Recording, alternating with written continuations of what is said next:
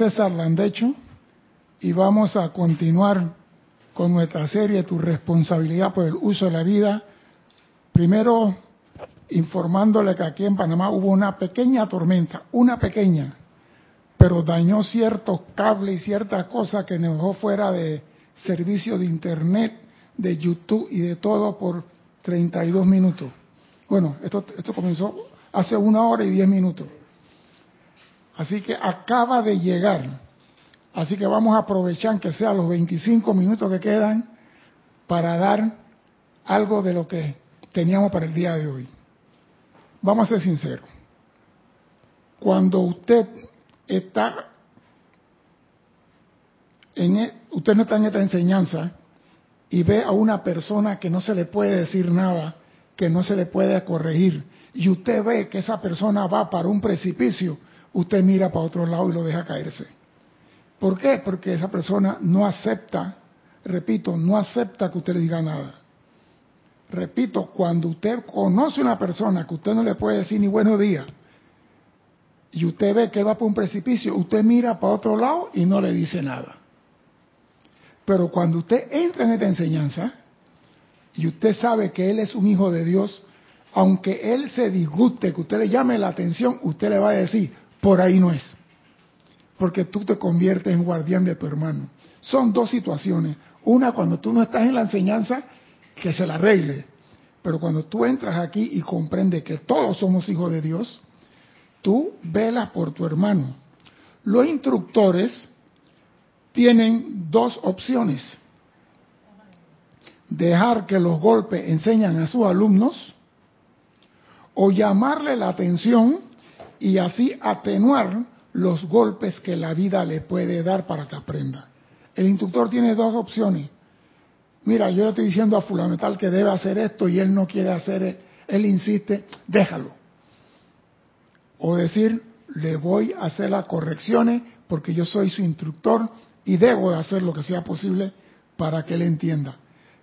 Pero hay personas que no le gusta la disciplina, porque la disciplina la ven como algo riguroso, algo impuesto, algo que no es necesaria.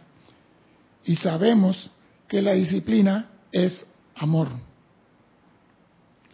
La disciplina es amor. Por eso corrige a las personas amadas. De no corregirla, el instructor comete un crimen por omisión. Porque si yo estoy viendo que el alumno está haciendo algo que lo va a llevar a la perdición y yo no hago nada para despertar al alumno sabiendo que lo puedo ayudar, es un pecado de omisión. Dime. Ok, perfecto. es que eso es en el caso en que el, instructor se dé cuenta de eso. Pero dándose cuenta, da la instrucción y aún así el estudiante insiste en cometer el error que pasa ahí. Sigue llamándole la atención. ¿En serio no puede ser? Sí, 70 veces 7, dijo el maestro ascendido Jesús. 70 veces 7. Pero, ok, César. llama. ¿Sabe por qué? Porque en algún momento él va a despertar. Pero, pero el libre albedrío de ese, de ese estudiante, si el libre albedrío del estudiante insiste en, en, hacer ese tipo de cosas, pese a que yo le he dado una instrucción de no tu misión es llamarle la atención y decirle, no metas el dedo ahí porque ahí vive una mamba negra. No una y otra vez. Meta la mano ahí porque ahí vive una mamba negra. Y él insiste hasta que la mamba lo pique o no lo muerda. Pues. Pero tu misión, sabiendo que lo puedes ayudar es seguirle llamando la atención hasta que él haga la corrección. Tú como instructor eres responsable por llamar la atención y corregir. Esas son tus responsabilidades. Porque la actitud que toma esa persona ante la sociedad y la vida en el futuro depende de tu llamado de atención. Hay personas que están haciendo las cosas y lo hacen en automático, se le van automático y tú vuelves y le llamas hasta que él hace la actualización. Mire, en el Alto Río tenía una frase, educa al niño y no castigarás al hombre. Ese educar al niño es llamarle la atención y corregirlo. Pero hay padres que no quieren hacer eso. Hay instructores para que no perder al alumno, no le dicen lo que tiene. Y a mí te vas para donde quieras irte, pero te llamo la atención. Porque yo sé que yo soy responsable por esa oveja. Y si esa oveja se pierde, me van a decir a mí, ¿dónde está la oveja que te di? A pesar del libre albedrío de la oveja, ¿dónde están las que te di? Y yo tengo que responder. No puedes como instructor evadir tu responsabilidad para la seguridad de ese alumno. Y escucha lo que dice el amado Maestro Ascendido San Germán en lo que es obediencia. Nos dice, les traigo saludo de parte de la gran hueste de luz que observa con atención la vertida de la radiación divina, cuyo gran amor, paz y luz los envuelve a ustedes en este momento y en todo momento, como mensajero de la luz, dando siempre la más estricta obediencia a la gran luz. O sea, que la jerarquía nos está observando nosotros, los mensajeros de la luz, dando la más estricta obediencia a la luz. Y la luz dice, tú eres responsable por estos alumnos, tú tienes que formarlos. No todos van a ser obedientes, no todos van a ser respetuosos, no todos van a ser aplicados, pero tú debes trabajar con el que... La maestra en el salón le dedica atención al alumno que peor escribe. No, yo mandaba que se me hicieran la tarea, Cristian. Gracias. Esa es conspiración, pero no importa. No importa, él es así. Y yo le llamo la atención y él sigue. Oye lo que dice, oye lo que dice el maestro ascendido San Germain.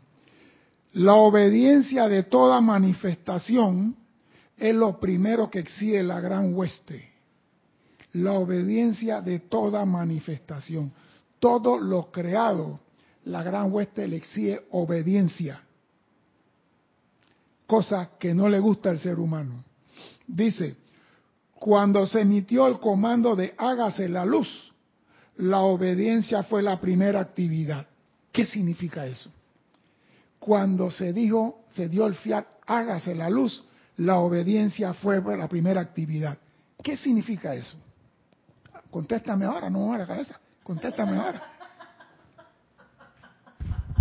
Voy a contestar, por supuesto, César va se va a ir por otro lado, porque él es así, hay que quererlo. La obediencia fue la segunda causa universal, digo yo. no terminé de hablar con ya Mira, que no. El maestro San Germain dice, cuando se emitió el comando de hágase la luz, el maestro San Germain sabe más que Cristian. La obediencia fue la primera actividad por lo que surgió la luz ilimitada. ¿Por qué fue la primera actividad? ¿Por qué fue la primera actividad? Porque si no hay obediencia, la energía no hubiera actuado. La obediencia es la primera actividad para que la energía actúe. Y eso es arriba y abajo. Y lo dice el maestro aquí para continuar en la clasecita mini clase. Igual ocurre con toda la actividad externa del principio activo uno Dios. La primera actividad de lo externo debería ser darle una obediencia perfecta a dicha presencia interna. Nosotros debemos obedecer. A veces nosotros creemos que la obediencia es algo que se nos impone. Y el hombre cree que la obediencia es algo que se le impone. La obediencia no es, por ejemplo, vemos a un niño en la calle que dice, con permiso, buenos días, hasta luego, muchas gracias. ¿Qué está manifestando ese niño? Cuando un niño en la calle dice, muchas gracias, con permiso, hasta luego, ¿qué está manifestando ese niño? Cultura, educación, formalidad, urbanismo. No. No, ¿cómo que? ¿Sabe por qué?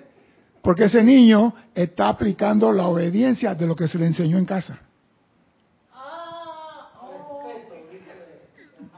Sí, pero vuelvo Dios, todo eso decimos que niño más bien educado. No, un niño obediente a lo que los padres le transmitieron en su casa. Cristian le dice a Adrián, di permiso, di buenos días. Y Adrián va a la calle y dice, con permiso, buenos días. Que niño más educado. No, él está obedeciendo lo que papá le transmitió. Por eso que la primera actividad es la obediencia. Pero nosotros no la vemos así, la vemos como imposición. Mi papá quiere que yo diga buenos días a estos señores que no contestan. A ti no te importa si no te contestan. Tú di buenos días. Por eso que hay la resistencia a lo que es disciplina y lo que es obediencia. La primera actividad de lo externo debería ser darle una obediencia perfecta a dicha presencia interna. ¿Y cuál es la obediencia perfecta? No hay excusa, no hay término medio. Obedezco, sí señor, se hace. Depende que si él me sonríe, no, no, obediencia, usted hace. Es así capacitada la el individuo para recibir de manera armoniosa la pura esencia sin adulteración alguna. Cuando tú obedeces, eres apto para recibir la pura enseñanza sin adulteración alguna. Porque si tú no obedeces, soldado, no le quites seguro al fusil, que tiene bala en boca. Soldado, no le quites eh, ah, no, yo, yo no tengo el dedo en el gatillo. A mí no me importa dónde te metas el dedo. No lo metas en el guardamonte. Si no lo metas ahí, porque después se me fue un disparo sin querer. ¿Qué sin querer? no, yo vi, yo vi un guardia matar a otro en la armería con ese relajo. Le decían, señores, usted lleve la armería, cuando usted entrega el arma, tiene que tener el cilindro afuera y la bala en la mano izquierda él llegaba y hacía como el que vaquero. Oh Con el dedo en el guardamonte y en el gatillo. Y en una bandán. Vimos la armería, el armero muerto. No, yo hice el dedo. Yo, en corte marcial, sinceramente, perdónenme, yo soy así. Fusílenlo. Yo hubiera dicho, fusílenlo. Porque a él se le dijo y se le enseñó a no hacer eso. No debería hacerse, pero se hace. No se pase la luz roja del semáforo, obedezca la señal del tránsito. ¿Y qué sucede? Ah, no la pasamos, viste que se metió. Entonces, el ser humano no ha sido entrenado para obedecer. No así. Señores, ahí está el recipiente de la basura. Tire la basura ahí agarra el paquete, se come lo que sea y lo tira al piso. Entonces, ¿cómo tú pretendes ir al nirvana, al cielo, a las octavas superiores con una conciencia de desobediente? Así el ser humano es capacitado para recibir de manera armoniosa la pura esencia sin adulteración alguna. Y así debería ser en el caso de amigos, de parientes, de asociados y de todo contacto eterno con otro individuo, respeto y obediencia. Hay personas que van a la casa ajena y abren la refrigeradora.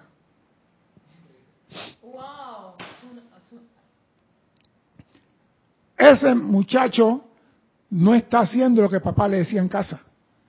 Papá, usted llega y pide el vaso de agua, usted no abre el refrigerador. Esa no es su casa. Usted pero ¿qué pasa? Que no estamos capacitados para obedecer.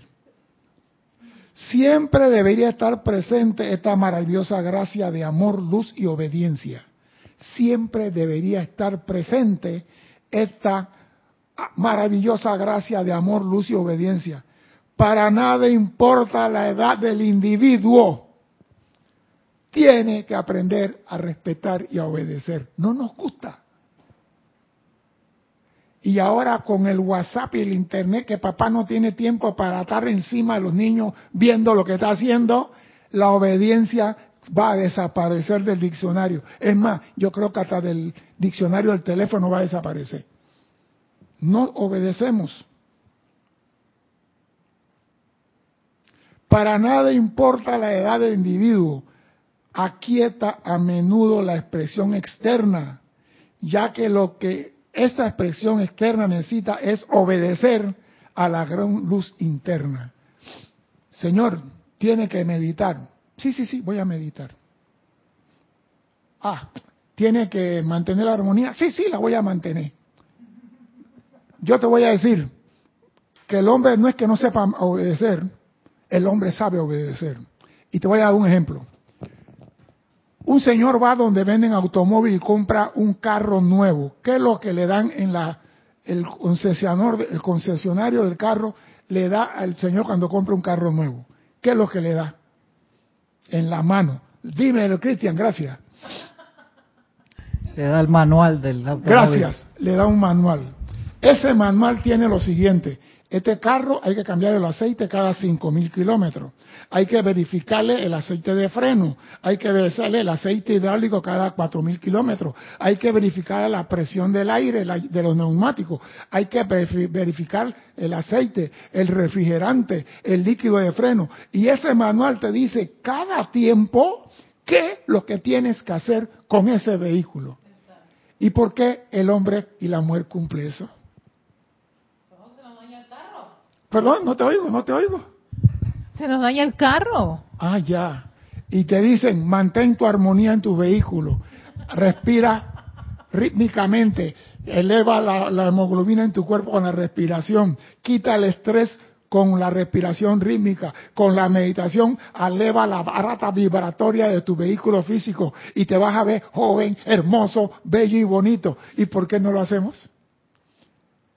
Te cuidas que no se dañe el vehículo motorizado, pero no cuidas el templo de Dios viviente.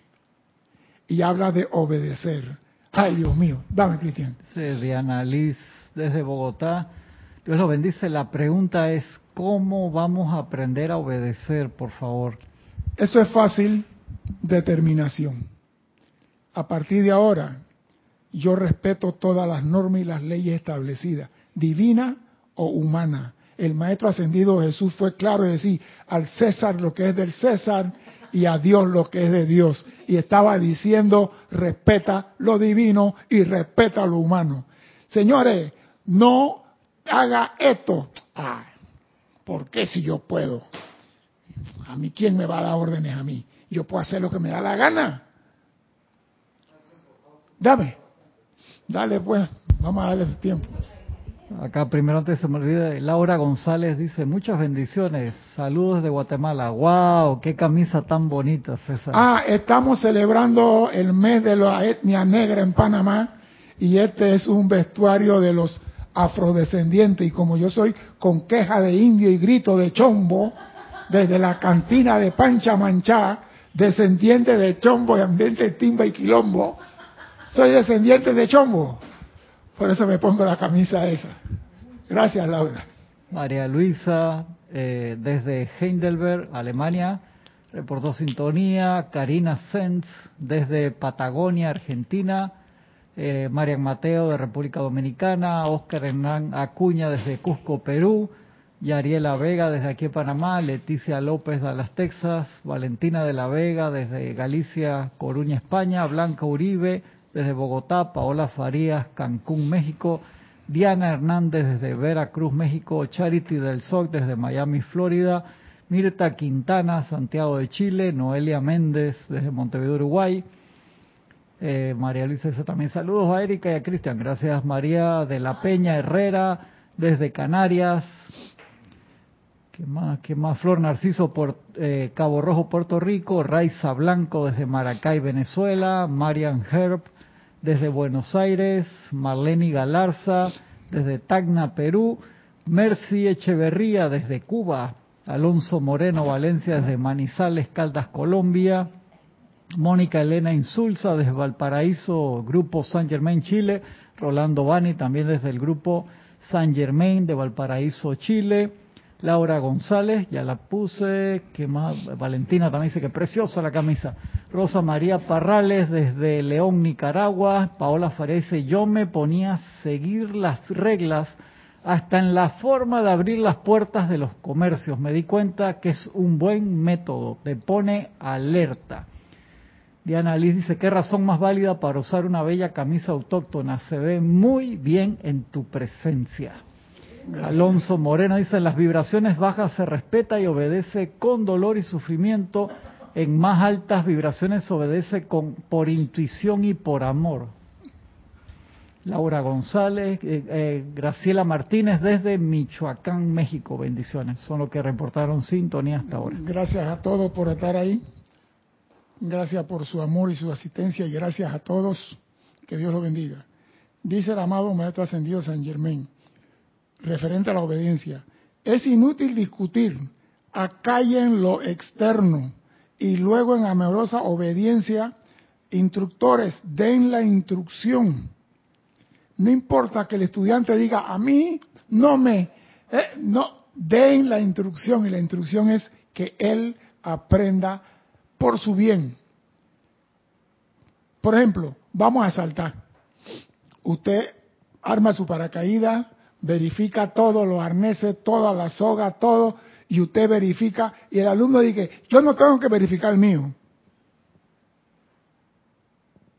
Levántate y tú ves en el avión, nadie discute, nadie dice yo no, ¿por qué me vas a revisar a mí? Cuando tú haces así, todo el mundo está levantado, nada más como ve los dos dedos, porque el ruido del avión y la puerta abierta, y cuando tú haces así, todo el mundo engancha y tiene eso en la mano. ¿Y qué haces tú? El de atrás verifica que está enganchado delante y le toca en la espalda. Él me verificó a mí ¿eh? y, el, asistente, el maestro de salto, verifica el último y comienza. Verificamos todo, todos estamos verificados. Listo, ok, luz verde. Esperamos luz verde en tres minutos, en dos minutos. Nadie dice, ¿por qué tengo que saltar yo primero? Porque no salta Cristian. No hay. No hay. Ahí es, llegó el momento. Ahora, es bueno. Ahora la cosa. Y cuando tú haces así, comienzan ellos a tirarse, a tirarse, a tirarse con todas sus cosas.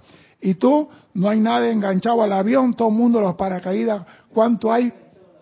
Sí, porque se han enganchado, el melame se engancha con la, aquí en Panamá se dio tres veces. Y tuvieron, no, tú pasas el avión, ya que, ya que preguntaste cómo, tú pasas el avión por la pista abajo, pasa el avión a la pista bajo, bajo la pista, lo más bajo, y cuando el avión llega, tú lo inclinas más. Entonces entra así en picada y cuando tú haces el cambio para atrás, el viento tira el paracaídas para adelante. No, él, se abre, tú bajas a mil, vamos a decir, tú bajas a mil, ¿verdad? está enganchado, él, él, a 500 pies puede saltar, Cristian. El salto nocturno a 500 pies. O sea, hay saltos que tú saltiste el avión y ya estás en el suelo. Ese es pasado rasante. Sí. Eh, no, no, no, porque eso abre, pum, pum, ya tú estás en el suelo. Entonces tú lo que haces es que tú bajas a mil, inclina el avión para que el avión, y cuando tú lo levantas, el avión tiene un, un aire relativo que empuja como que lo frena y eso bota el paracaídas. Entonces el maestro salto va liberado, liberado, el avión vuelve a subir porque el avión tampoco se puede ir así porque nos matamos todos nosotros. Pero, pero vamos a seguir acá. Es inútil discutir. Cuando el estudiante ha entrado al sendero consciente, la más debe indicación de disturbio o resistencia de la clase que se debería dar instantáneamente al cese de toda actividad externa. Cuando el estudiante entra que no, que el maestro quiere que yo cambie, que no dé más clases, no discuta con él. Aquietate tú y pide que se aquiete él. Y tiene que traerlo a decir, esto es por tu bien. Es como tú le dices al niño, no metas alambre en el tomacorriente.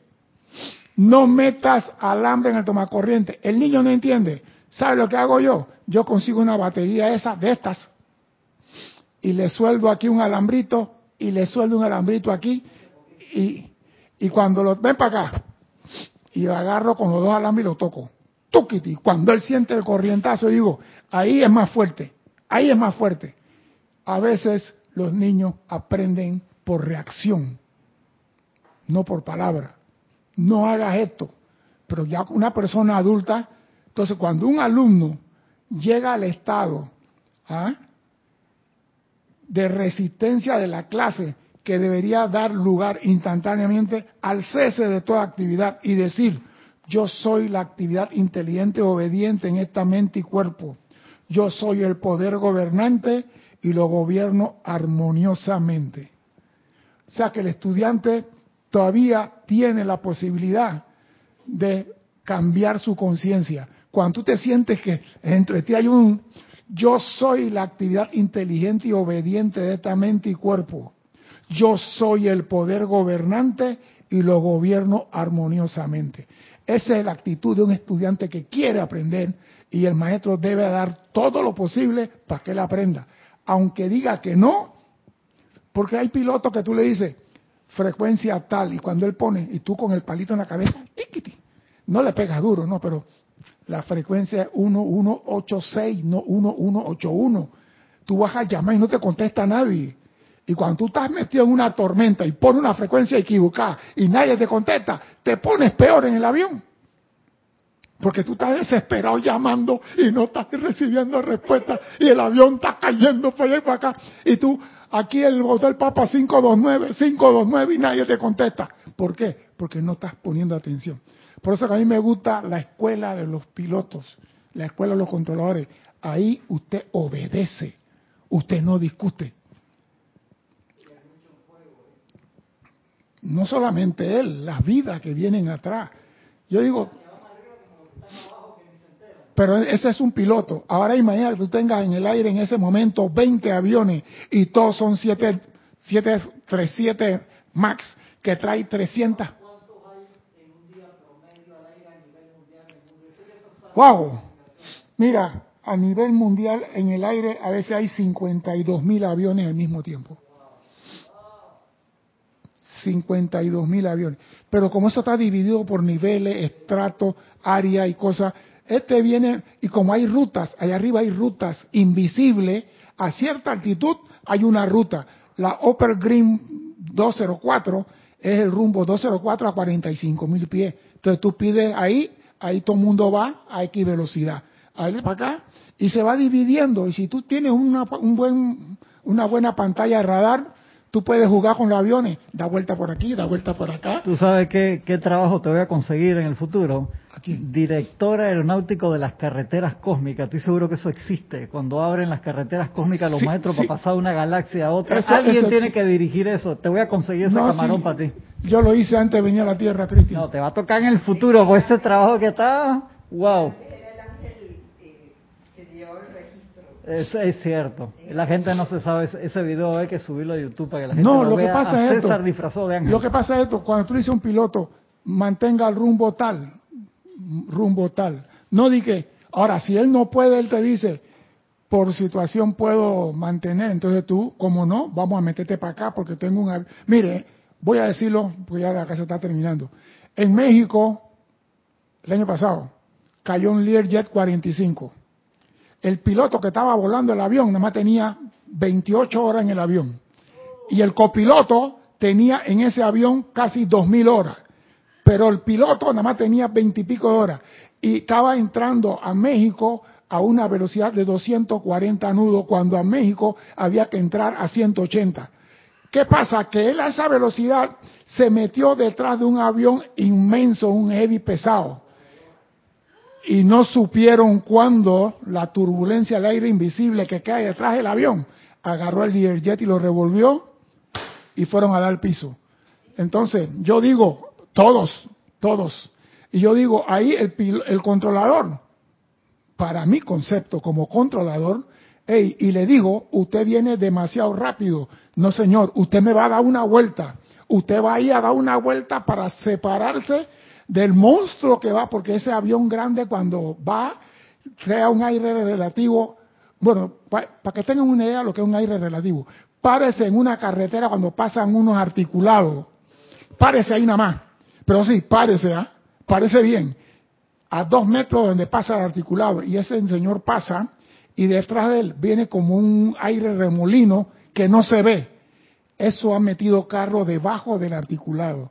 Entonces, los aviones grandes cuando se van desplazando, crean un vórtice invisible atrás. Y tú como controlador tienes que tener la capacidad de decir, hey, giro por la derecha 360, giro a la derecha 360, dame una vuelta grande para que el que está delante de ti se aleje dos minutos, tres minutos, para que no te revuelque el aire. Por eso cuando un avión grande despega, tú no puedes sacar un chiquito detrás de él. Tú tienes que dejar por lo menos tres minutos para que ese vórtice salga de la, pista, del umbral y del área de maniobra, para que puedas meter el chiquito. Entonces tú, cuando dice al piloto, mantenga ese viejo por, por CAT, aire turbulento, en, claro, el piloto dice recibido y no se mete a la pista porque tú le estás salvando. Porque cuando él se mete, el avión va eso, le va a dar vuelta. Entonces ahí se obedece. Aquí tú le dices a un ser humano, no se enoje, no coja ira, no maldiga, no haga algo. No, pero yo soy así, nací así y así voy a morir. Y tu misión como instructor y responsable por esa oveja es no dejarlo caer. Dime, Laura, que por favor, ¿en qué página? Dice que necesito con urgencia eso, ¿en qué página está el, y el libro?